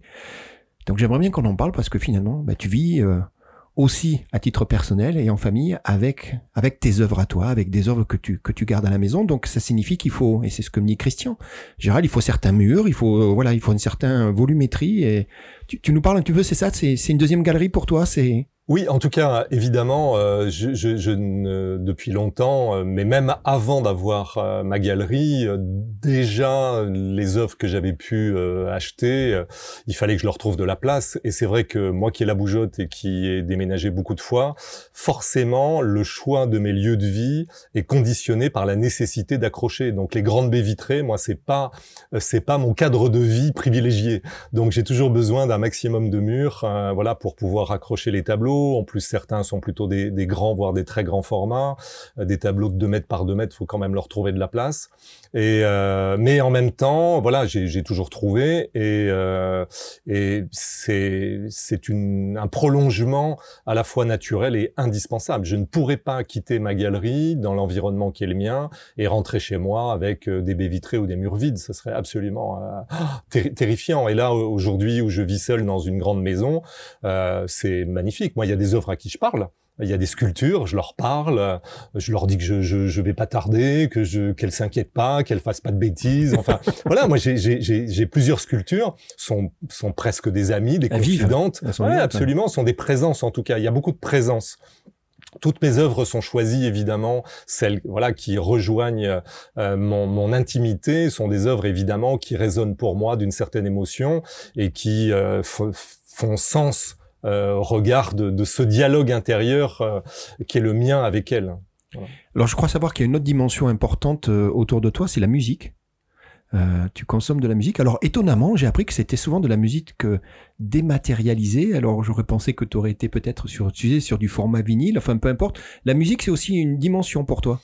Euh, moi, je me lève le matin, je descends pour petit déjeuner, je mets de la musique. Euh, j'ai de la musique quasiment tout le temps. Euh, alors, j'ai un peu de mal à écouter de la musique pendant que je lis, parce que je lis beaucoup. Euh, c'est l'un ou l'autre. Euh, J'arrive pas à faire les deux, euh, mais ça veut dire que j'ai besoin d'écouter la musique ou de me concentrer sur mes lectures. Mais en tout cas, oui, moi j'écoute de la musique quasiment tout le temps. Euh, c'est et, et, je n'ai pas de 10 heures ou machin. Moi, j'ai besoin d'acheter le, le, le, CD. Ah d'accord. Euh, donc tu es encore avec du. Ah oui, oui, mais j'ai du CD. Et ma fille ne comprend pas que j'en sois encore là. C'était elle qui m'a donné l'info. Elle m'a dit mais je crois qu'il est entre les dématérialisés. Donc tu as une chaîne. Rien. J'ai une chaîne. J'ai ma Bang Olufsen oui, depuis des années, qui était un rêve de, de, de, de longtemps d'avoir euh, une chaîne Bang Olufsen. Voilà, je, je, je l'avoue, euh, c'est peut-être mon, mon seul bien euh, matérialiste que j'ai, mais en même temps qui me procure voilà un son magnifique. Et je passe mes CD sur ma chaîne tous les jours. les gens disent de toi, euh, euh, et pas que les complices d'ailleurs, hein, parce que j'ai pas fait que les complices, tu doutes bien. Euh, tu es quelqu'un d'entier, tu as une dimension émotionnelle et on sait que dans l'art, euh, c'est presque, c'est presque, c'est presque, ça fait partie du contrat. En fait, l'artiste, tu disais tout à l'heure, hypersensibilité. Tu as employé le mot tout à l'heure. Hein, ça peut aller jusque là. Euh, tu es généreux, tu es authentique, tu es bienveillant et tu es facilitateur. Et, et moi, ces mots-là, je les ai récupérés dans mes interviews que j'ai fait pour préparer. Et puis moi, à chaque fois, je fermais les yeux, je dis est-ce que c'est le Christian que moi je connais, puisqu'on se connaît depuis quelques années maintenant. Et, et, et, et je dirais oui, c'est ta personnalité. C'est toujours euh, quand je viens te voir, je viens chercher quelque chose. Tu sais, parfois il, je passe en coup de vent, euh, comme récemment où il pleuvait, ou mais Oui, mais oui. c'est toujours un grand plaisir. Je viens chercher quelque chose quand je viens te voir. Oui. Et je pense que les gens qui viennent dans la galerie, ils viennent chercher quelque chose la plupart du temps. En tout cas, c'est l'invitation que j'ai proposée dès le début. C'est cette invitation-là. Et, et en fait, quand j'ai créé ma galerie, mon premier postulat, avant même d'exercer mon activité de galeriste, c'était de remettre de l'humain dans ma vie. Très sincèrement, mon activité chez Pamplemousse a broyé un peu tout ça euh, parce que il n'y a pas beaucoup de place à l'humain. Euh, en tout cas, il n'y en avait pas suffisamment pour moi. Euh, et le premier postulat, ça a été de remettre de l'humain dans ma vie, tout court. Et donc, à travers cette galerie lieu sensible où l'objet d'art est un révélateur émotionnel, euh, c'était ma première invitation, c'était effectivement de retrouver euh, cette, cette qualité d'échange et cette qualité euh, d'humanité euh, qu'on a tous en fait. C'est-à-dire que je pars moi du principe qu'on a tous qui que nous soyons et, et, et d'où qu'on puisse venir, une sensibilité, elle n'est pas toujours euh, entretenue, elle n'est pas toujours éveillée, elle n'est pas toujours euh, conscientisée, mais on en a tous une et j'ai toujours cherché à l'éveiller chez chacun à la hauteur de ce qu'il veut bien. Mais pour autant, l'invitation, ça a toujours été celle-là. Alors nous, ça nous va bien avec Cyril parce que il se trouve que dans nos dans nos histoires respectives, Cyril et moi, on a fait la même démarche. Et nous, on l'a traduit dans, dans, nos domaines respectifs. Et tu l'as senti, et c'est pour ça que tu es là aujourd'hui, c'est que c'est ce qu'on a mis dans Jacadi. Tu, tu le, tu le sens Mais bien sûr, totalement. Mais quand tu m'as parlé du projet que j'ai- écouté de, de trois podcasts que tu avais fait, et quand même te connaissant suffisamment pour avoir euh, échangé au-delà d'une relation formelle entre un, client et un marchand, euh, je, je savais qu'il y avait cette humanité, cette bienveillance, cette disponibilité, cette capacité d'échange, euh, qui n'est pas dans le jugement, qui est dans, dans, dans l'échange, euh, aussi critique soit-il, mais constructif. Enfin, je, je, je sentais bien qu'il y avait ce- cette qualité-là. Mais tu oublies dans, dans un portrait plutôt élogieux, en tout cas qui me convient bien sur euh, euh, voilà qui je suis profondément, j'ai quand même un défaut. Euh. J'en ai quand même un. Je suis un emporté, moi. C'est-à-dire que euh, voilà, mon, à la fois mon énergie qui m'anime depuis très longtemps et qui me porte, euh, et, et mon caractère passionné, quel que soit le sujet que j'aborde, parce que je peux aborder plein de sujets avec euh, la même passion dès l'instant que j'aborde le sujet, peut évidemment, euh, au, au regard de mon entourage euh, proche, de temps en temps euh, agacer un peu sur cette euh, réactivité qui peut être la mienne. Donc je, je suis aussi un emporté, je, je suis aussi un homme en colère. Voilà. Alors, alors, alors, euh, nous, on a un nom pour ça avec Cyril. On appelle ça mèche courte. C'est-à-dire que parfois tu es mèche courte. et, et, et donc oui, ta fille me l'a dit. Ah, ah ben, Voilà. Et je crois, et je crois que, et je crois que c'est le plus gros fou rire qu'on a tous les deux à ce moment-là de la discussion quand on prépare ton entretien. Ouais. Et, et oui, oui, je, je l'ai. Mais, mais Bon, j'en fais ça pas va, ça parce que ça fait partie de ta personnalité Ouais. et, et c'est important. Christian, il y a, j'ai demandé, euh, j'ai demandé, euh, euh, j'ai essayé de comprendre ton travail. Et, et, et, avec notamment les, les, complices. Et voilà ce qu'on me dit. Et moi, ça me va bien, mais je voudrais savoir si tu peux le valider ensemble. On me dit que ton approche est une approche quasiment d'éditeur. C'est-à-dire dans le sens où tu as un travail de conseil, tu as un travail d'accompagnement, on en a parlé tout à l'heure, tu as une sélection, et tu le dis toi-même, hein, avec avec oui, que je et, et, et comme tu es dans le processus de création et que même tu es même parfois intéressé par la technique, finalement, est-ce que tu acceptes cette approche d'éditeur finalement d'accompagnement avec les artistes? Oui, euh, alors un éditeur, euh, un éditeur, si, si vraiment on, on, on prend ce terme-là, malgré tout un éditeur, il finance. Il y a ça aussi. Ouais, ça cette dimension quand même euh, économique. Moi, je ne finance pas parce que ma galerie n'a pas les moyens de financer. Alors ça, je le regrette énormément de ne pas avoir euh, pu trouver à certains moments de mes collaborations avec tel ou tel artiste la capacité donc de produire en fait ce qu'on appelle davantage dans, dans, notre métier être aussi producteur euh, d'une création d'un événement. Euh, ça du coup moi j'ai pas la capacité financière d'être euh, au sens où tu l'entends un éditeur. mais quand tu dis produire un artiste tu lui laisses la liberté d'expression. Par contre tu lui donnes les moyens tu lui achètes des toiles de la matière première alors j'achète pas il hein, faut savoir ah que dans une galerie on est en dépôt-vente, c'est quand même 90% euh, des galeries en France sont en dépôt-vente.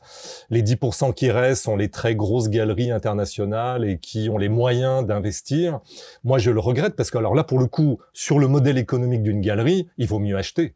Euh, parce qu'on dégage une marge euh, plus importante, euh, tout simplement. Et puis que ensuite, quand euh, on achète, au regard de la fiscalité, hein, pour rentrer un peu dans, dans, un détail moins passionnant, mais tout de même, mais pour autant, au regard de la fiscalité, quand on achète 10 toiles à un artiste, on achète un lot et la, la fiscalité est, est, moins prégnante. D'accord. Donc, on a à la fois intérêt à dégager une marge supérieure et à diminuer sa fiscalité.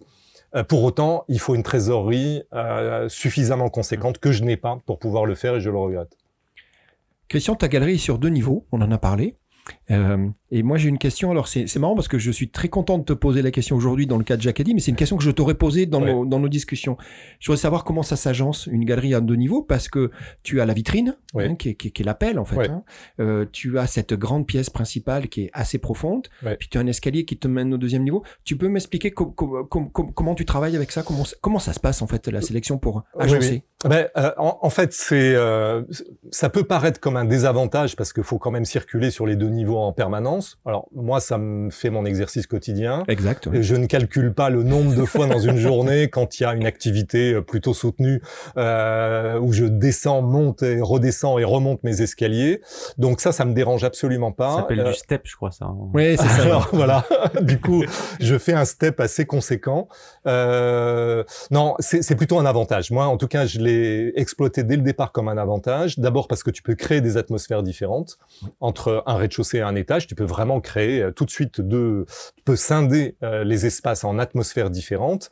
Euh, du coup, du point de vue de l'accrochage, ça ouvre des idées que tu ne pourrais pas faire dans un, un, un seul espace d'un seul tenant. et puis, avoir deux étages, c'est aussi créer un lieu plus intime à l'étage qui n'est pas en relation directe avec la rue. Euh, C'est-à-dire subitement quand on monte dans la grande salle de l'étage, là on est dans un espace un peu plus intime et c'est un espace où justement j'aime bien prolonger une conversation, prendre un temps de réflexion. C'est là où en général quand il faut que je déstocke un certain nombre de tableaux d'un même artiste pour que le client ait le choix, je m'installe dans cette grande salle, on est bien. Donc l'intimité, un café, un verre de vin. L'intimité est à l'étage. Oui, exactement. Alors que quand on est d'un seul tenant euh, au rez-de-chaussée, on a toujours en prise directe avec la rue quand même, qui est, qui est un, un parasite euh, potentiel à perturber une conversation, euh, des gens qui rentrent, qui sortent. Alors que voilà, ce, ce deuxième étage, au contraire, me, me différencie les, les atmosphères et me m'apporte un endroit privilégié. Pour les gens qui ne connaissent pas encore ta galerie. Il faut dire que ta galerie, elle est, elle est, située dans une rue qui est somme toute très agréable. On parle d'une rue euh, pavée et, et, piétonnière du centre d'Annecy. Donc, euh, oui. tu es déjà, déjà un petit peu protégé. J'imagine que ça faisait partie aussi de ta sélection. Il euh, y a un endroit déjà confiné, même au rez-de-chaussée. Oui, sauf que quand j'achète la galerie en 2007, elle est. Il y a encore les voitures. Il y a encore les voitures. Et qu'il n'y a aucun projet de piétonisation à l'époque. Et que, en plus, la galerie est située à l'époque du mauvais côté. C'est-à-dire pas sous les arcades, mais du côté d'un tout petit trottoir euh, donc qui ne facilite pas euh, le flux de spontané. Donc il y avait quand même ce petit handicap que j'avais repéré, mais en même temps, ce qui m'avait rassuré, c'est que rentrer dans un lieu qui était déjà une galerie d'art depuis 27 ans, il y avait quand même là un repère qui euh, allait faciliter pour moi quand même la, la, fréquentation. Et effectivement, depuis que c'est devenu pi- piétonnier, alors là, euh, c'est moi j'ai vu véritablement se transformer le, le, le flux de visites spontanées dans la galerie. Et on a besoin de ce flux parce que c'est quand même dans ce flux, même si c'est une personne sur 50 euh, qui s'intéresse à, à ce que je propose, qui devient un client, et on a besoin de régénérer sa clientèle en permanence. Hein. Pour tenir sur des années, il faut régénérer sa clientèle, sinon on l'épuise assez rapidement. hein. Christian, on parlait de temporalité. Je te propose, nous sommes, euh, nous sommes avant l'été 2020 et nous allons tous les trois passer le bac. Et je vais vous partager le sujet de philo. Il y a trois sujets de philo. Tu vas en choisir un. Des blagues. Euh, euh, tu m'écoutes? On y va? Alors, c'est le bac 2020, sujet de philo. Premier Ouais. sujet. L'art doit-il être utile? Deuxième sujet. La beauté est-elle objective? Troisième sujet. L'art peut-il se passer de règles? Ils avaient 4 heures, tu as 4 minutes. Lequel choisis? Alors, je, je prendrais la, la, la beauté doit-elle être, être la, objective? la beauté est-elle objective? Ouais, est-elle objective? C'est c'est un sujet euh, spontanément, tu vois, je rebondis tout de suite. euh, je- J'aurais pu réfléchir Tu davantage. n'es pas mais- préparé. Non, pas tu du tout. J'ai là, vu tes grands là, yeux. tu es- non. Allez, vas-y, on y va. Oui, je, je, je préfère celui-là parce que c'est c'est justement souvent une discussion que j'ai avec des clients à la galerie. Euh, L'objectivité et la subjectivité en art, euh, évidemment, c'est un double regard. Alors, c'est euh, d'abord pour tout le monde, spontanément, c'est un regard subjectif qu'on porte sur une œuvre d'art. D'accord. Euh, C'est-à-dire j'aime, j'aime pas. Ça me touche, ça me pas touche pas, Exact. ça me plaît, ça me plaît pas. Bon. Qui est une réaction primaire de laquelle il faut quand même assez rapidement se débarrasser parce que ce regard subjectif conduit à une erreur d'objectivité. C'est-à-dire que quelqu'un qui, par sa sensibilité, dit je n'aime pas, va juger implicitement, voire explicitement, si je n'aime pas, c'est que c'est pas bon. Ah, d'accord. Et donc ça, la subjectivité, ricochet, ça devient- exactement. D'accord. Et cette subjectivité qui est naturelle, en- euh, au demeurant, hein, et, et parfaitement euh, légitime, euh, pour un galeriste, tu peux pas en rester là. C'est absolument impossible. Tu peux pas rester campé sur ta subjectivité. Donc il faut apprendre, et ça je l'ai appris au fil du temps, à réinverser la chronologie de ton regard sur une œuvre. C'est-à-dire qu'il faut d'abord exercer un regard objectif. Est-ce que je suis face à une œuvre talentueuse ou pas? Alors c'est compliqué parce que c'est prétentieux. Bah oui, ça Oui, oui, oui. mais tu es obligé d'avoir cette prétention. Tu peux te tromper, tu peux progresser, tu peux t'améliorer, mais il faut exercer sa, son objectivité. Est-ce que je suis face à une œuvre talentueuse ou pas? Parce que il faut tout de même admettre que dans le paysage de la création, ne serait-ce qu'en France, et je parle pas dans le monde, mais en, restons en France, il y a quand même un nombre incalculable d'artistes qui n'en sont pas, et il y en a quand même quelques-uns qui méritent d'émerger au-dessus de la masse. On est d'accord. Et donc ça, c'est de l'objectivité euh, réelle. Il y a des artistes qui sont plus talentueux que d'autres. Donc moi, je dois renverser la chronologie du regard, exercer ma, mon objectivité, et une fois que j'ai, euh, je suis convaincu que je suis face à une œuvre talentueuse, objectivement, alors j'exerce ma subjectivité pour rentrer dans l'œuvre et sélectionner ce qui me touche le plus et ce que je vais aimer défendre. Ça, c'est notre nouvelle catégorie du conseil, tu sais, qu'on voulait rajouter à la fin des Jacadis. Et je te remercie, Christian. C'est génial. La manière d'observer, de comprendre et d'analyser une œuvre, c'est super. Alors, je te demande de lever les mains. hein. Maintenant, tu poses les crayons. les 4 minutes sont passées. La correction aura lieu. Moi, perso, je te donne la moyenne, mais mais mais mais mais, euh, euh, c'est intéressant ces, ces, Ouais. ces discussions. Hein. C'est euh, Ah oui, bien sûr, évidemment, parce que on, on touche à. en- euh, moi, chaque fois que j'aborde cette conversation avec quelqu'un à la galerie, il est déstabilisé, forcément, forcément, parce qu'on est tous animés par notre subjectivité. Tous, tous, tous. La, la- la première chose qui, qui, qui nous vient, c'est la subjectivité. Mais ce qui est très drôle dans ce que tu dis, c'est que dans, dans des métiers comme la communication, que tu as exercé pendant Ouais. pas mal d'années, qui, est- qui est le mien aussi, euh, on a aussi ce problème quand on présente des créations. Alors là, on n'est pas dans l'art, hein, on Oui, est oui. dans des commandes, dans, dans un brief. Et quand on vient présenter un projet, on arrive toujours avec deux projets pour essayer de Eh jouer sur comment on va amener la personne de l'un vers l'autre Exactement. pour éviter, et c'est ce que je t'expliquais Gérard l'autre fois, ce, que- ce que- ce que je, je remarque, c'est quand tu viens avec deux projets, euh, le client choisit toujours le troisième. Ouais. C'est-à-dire celui qui va lui permettre de participer, d'échanger. Sans que- trop abandonner, Mais tout en ça. acceptant. Mais absolument. Voilà, Il- ce qu'on n'a pas dans l'art, hein, parce que l'art, Ouais. tu, Bah, l'artiste, tu vas pas lui demander toi. de changer son œuvre ou d'en mixer deux, ça n'a aucun sens. Mais dans ces métiers de la communication, on a aussi ces problèmes de subjectivité qui sont insupportables. Absolument. Ouais. Absolument. Et c'est cette combinaison des deux, entre l'objectivité et la subjectivité, qui est le plus complexe. Mais tu, tu évoques un exemple parfaitement euh, euh, valable euh, et, et que je retrouve moi aussi dans mon métier. Mais je pense qu'il y a, quand on y réfléchit, il y a plein d'autres secteurs d'activité où se poserait peut-être davantage, et ce serait peut-être bien en tout cas de se poser davantage la question de l'objectivité de la subjectivité. Parce qu'on est trop animé par notre subjectivité et qu'elle conduit à un diktat de l'objectivité. J'ai compris. C'est c'est ça le problème. J'ai compris. C'est parfait. C'est parfait. Merci Christian. Christian. Oui. On arrive euh, maintenant à un moment de, de notre euh, podcast euh, qui s'appelle le coup de gueule. Oui. Donc, euh, on aime bien avoir l'avis de notre invité et, euh, éventuellement, est-ce que dans, dans, dans, la période, dans le contexte, dans ta vie, il y a un élément sur lequel tu as envie de, de, d'insister, en fait, un point qui te dérange, qui te gêne et dont tu aimerais nous parler? Il y en a plein, mais alors on va en choisir un du coup. Et euh, je voudrais évoquer quelque chose qui m'agace profondément depuis déjà très longtemps et qui est totalement exacerbé par la situation qu'on traverse. C'est le principe de précaution. Le principe de précaution est pour moi quelque chose euh, qui tue tellement, tellement d'initiatives et de responsabilités individuelles. Le principe de précaution, c'est quelque chose qu'on qu'on qu'on qu'on nous ordonne de respecter, euh, et ça, c'est insupportable. Pour moi, c'est un diktat, le principe de précaution, insupportable. La liberté individuelle, la responsabilisation, euh, la nécessité de faire ses propres expériences, euh, quitte à prendre des risques inutiles, mais finalement, qu'est-ce que la vie euh, et qu'est-ce que la saveur de la vie si on n'explore pas, si on ne s'aventure pas, si on ne prend pas de risques, si on, on ne change pas d'avis et ainsi de suite, euh, moi, ça n'aurait plus de sens. Et le principe de précaution est pour moi, sans aucun doute, le premier obstacle euh, à cette liberté nécessaire de l'émancipation, de l'épanouissement, de la capacité de décider euh, euh, pour soi euh, et, et mais aussi pour les autres, mais en même temps sans sans cette interférence extrêmement négative pour moi du principe de précaution et pour moi, le, le- le pire de ce que génère le principe de précaution, c'est ce que ça empêche d'exercer son libre arbitre.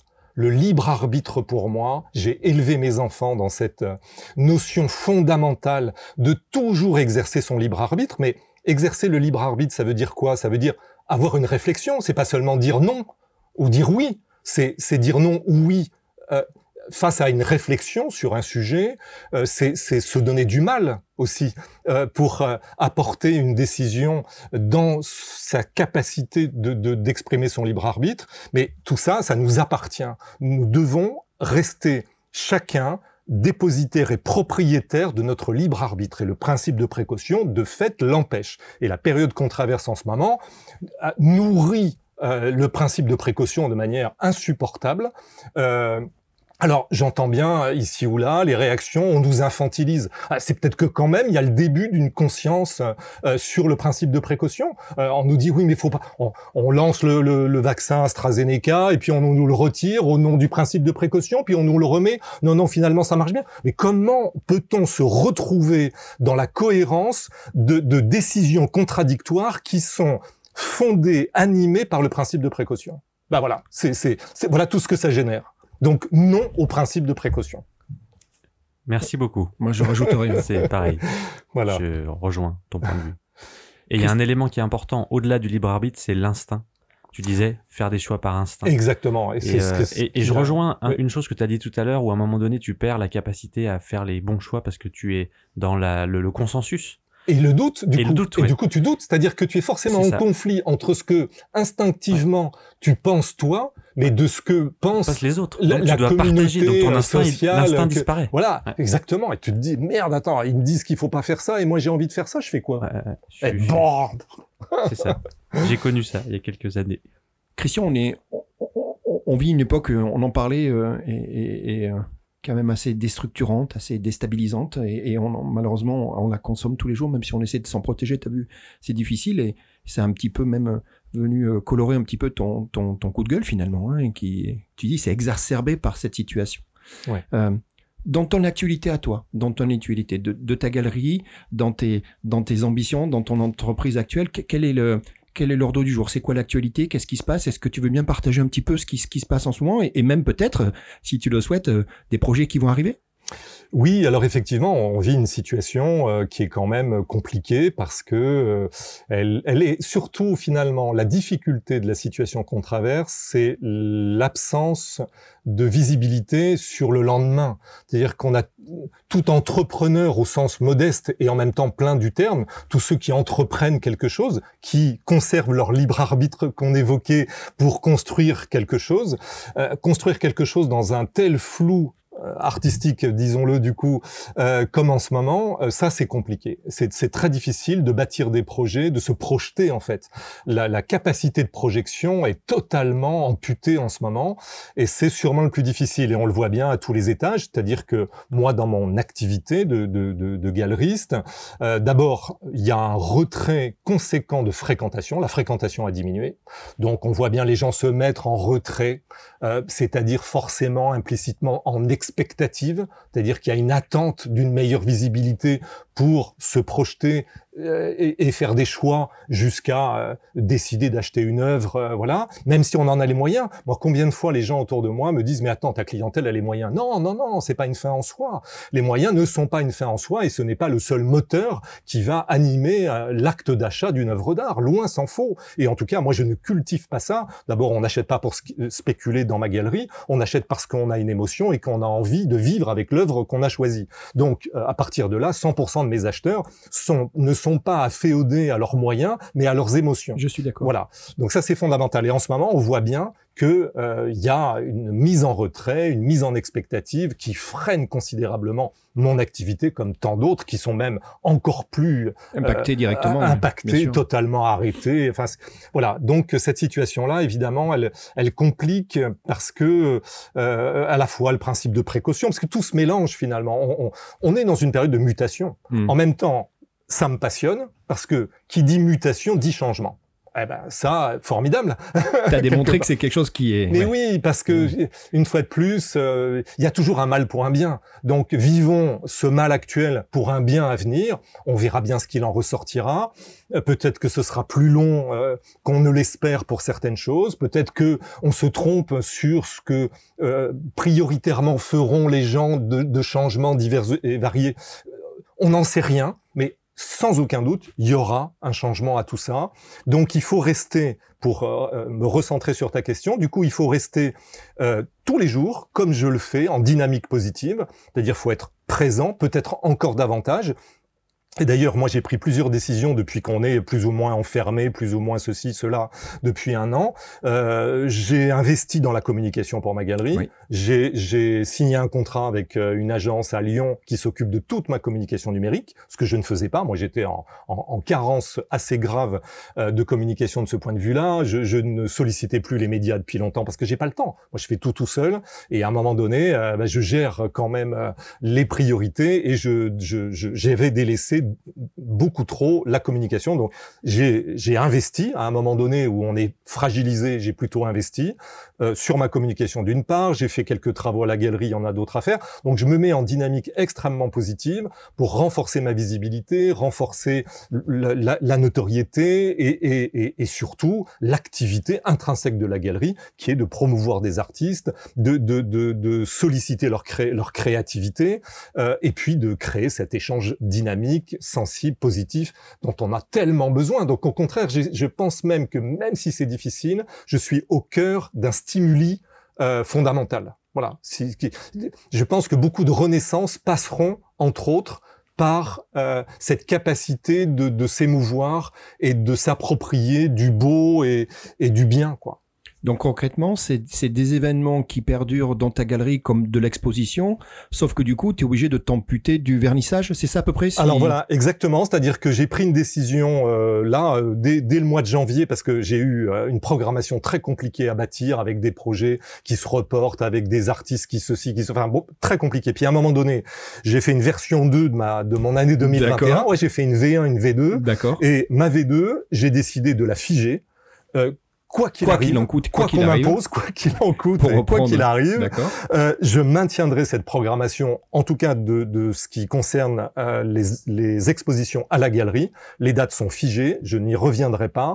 J'enchaîne ces expos. Alors, en ce moment, oui, je suis obligé d'amputer l'événement inaugural Oui. de chaque exposition qui est le vernissage. Les artistes sont là, tout le monde vient partager un verre, discuter avec les artistes. Évidemment, euh, je, je le vois bien, euh, j'ai déjà sollicité pour appréhender un petit peu les choses. Euh, je- si j'ai cinq personnes au vernissage, ça sera le bout du monde. Donc c'est même pas la peine de le faire. Je vais pas solliciter les artistes pour qu'il y ait personne. Donc pour le moment, j'ampute voilà la partie un peu événementielle et inaugurale de l'exposition du vernissage. Mais c'est pas grave, je, je- on peut faire quand même. Je communique encore plus et puis je crée des rendez-vous personnalisés. J'ouvre la galerie pour des gens, je la referme. On prend une heure, deux heures. Voilà, on crée aussi une autre forme de, de, de relation avec euh, avec les acheteurs potentiels dans la galerie. Très bien. Et c'est bien. Et, et je, la, je la vois cette communication, hein, cette résilience, cette prise de parole, cette adaptation, ça fait partie de, de ton métier aussi. Et... Oui, oui, oui, absolument. Il faut jamais baisser les bras. On peut rester lucide, euh, c'est-à-dire qu'à certains moments, il faut pas s'interdire d'avoir une vision lucide des choses, qui est pas toujours euh, très gaie, ni sûr. très optimiste, ou en tout cas, euh, quand même, il y a des choses compliquées, mais il faut que la finalité de soi et la posture qu'on doit avoir, elle soit éminemment positive et enthousiaste. On est obligé de, de, de, se tourner vers cette, cette posture-là. Christian, on arrive au terme de notre, bah, de notre voyage, puisque finalement, on a, on a pas mal voyagé avec toi, et, et- Cyril et moi, on souhaite encore une fois te remercier de, de la confiance et d'être venu partager ce moment jacadiste avec nous. Alors, tu te rappelles, on- on a... Très humblement, mais nous avons, euh, nous aussi, fait notre programmation. Euh, On, on- on est parti sur ce concept du jacadi, euh, sur lequel on, nous avons donné une définition que je vais te rappeler. Alors, on est parti sur un principe qui, qui finalement donne trois mots-clés sur lesquels on a construit et on a bâti, et avec vous, les invités, on bâti au fur et à mesure l'évolution de notre concept. Le premier, c'est c'est c'est être positif. Et c'est exactement ce que tu viens d'expliquer, Christian. Euh, L'adversité est là, le- les événements sont ce qu'ils sont, mais on est persuadé que, que le, le fil rouge, c'est la positivité et continuer à avancer.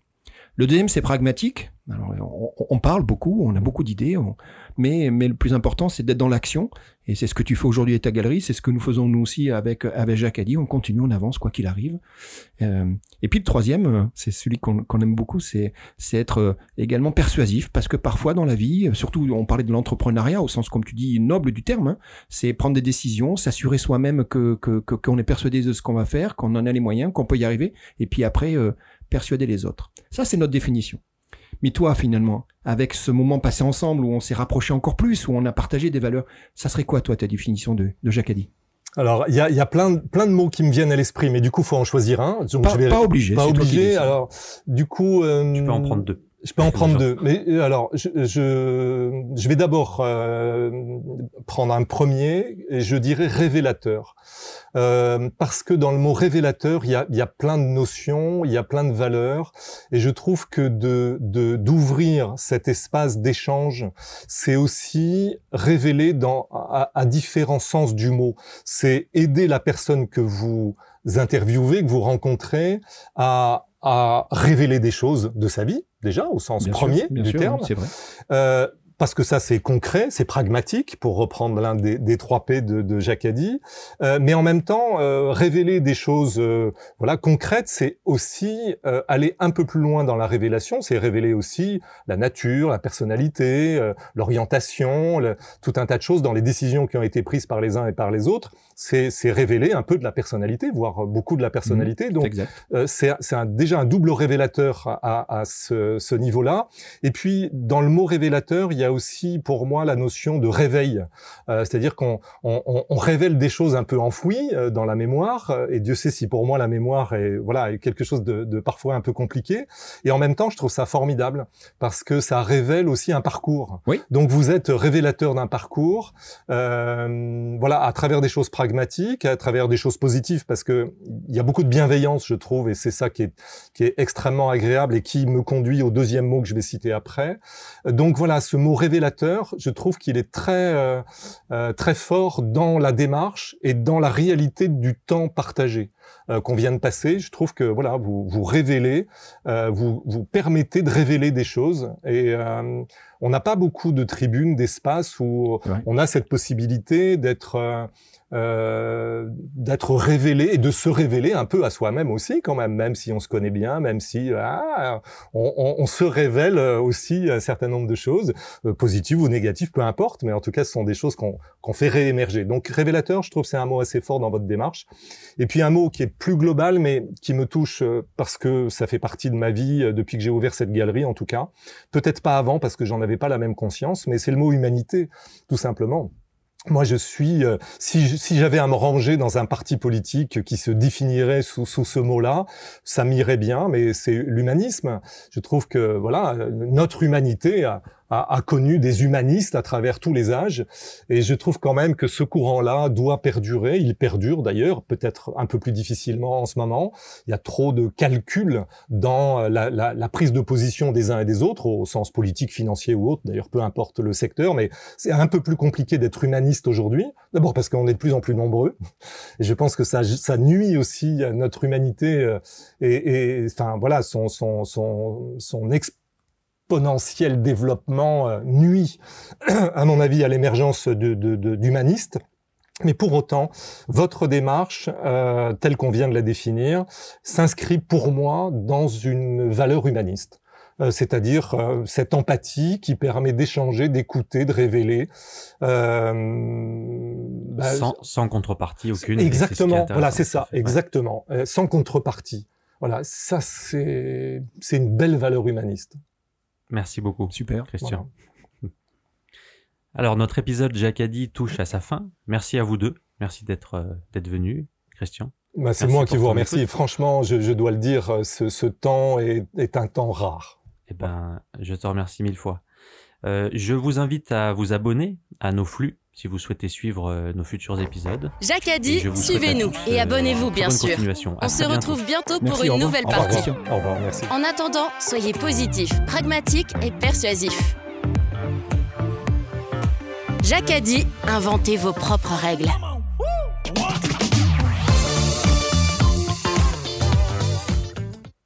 Toute l'équipe Jacadi tient à remercier notre partenaire, l'établissement des 13 hommes, un hôtel calme et élégant qui surplombe le lac d'Annecy et qui vous accueille dans le respect des protocoles sanitaires.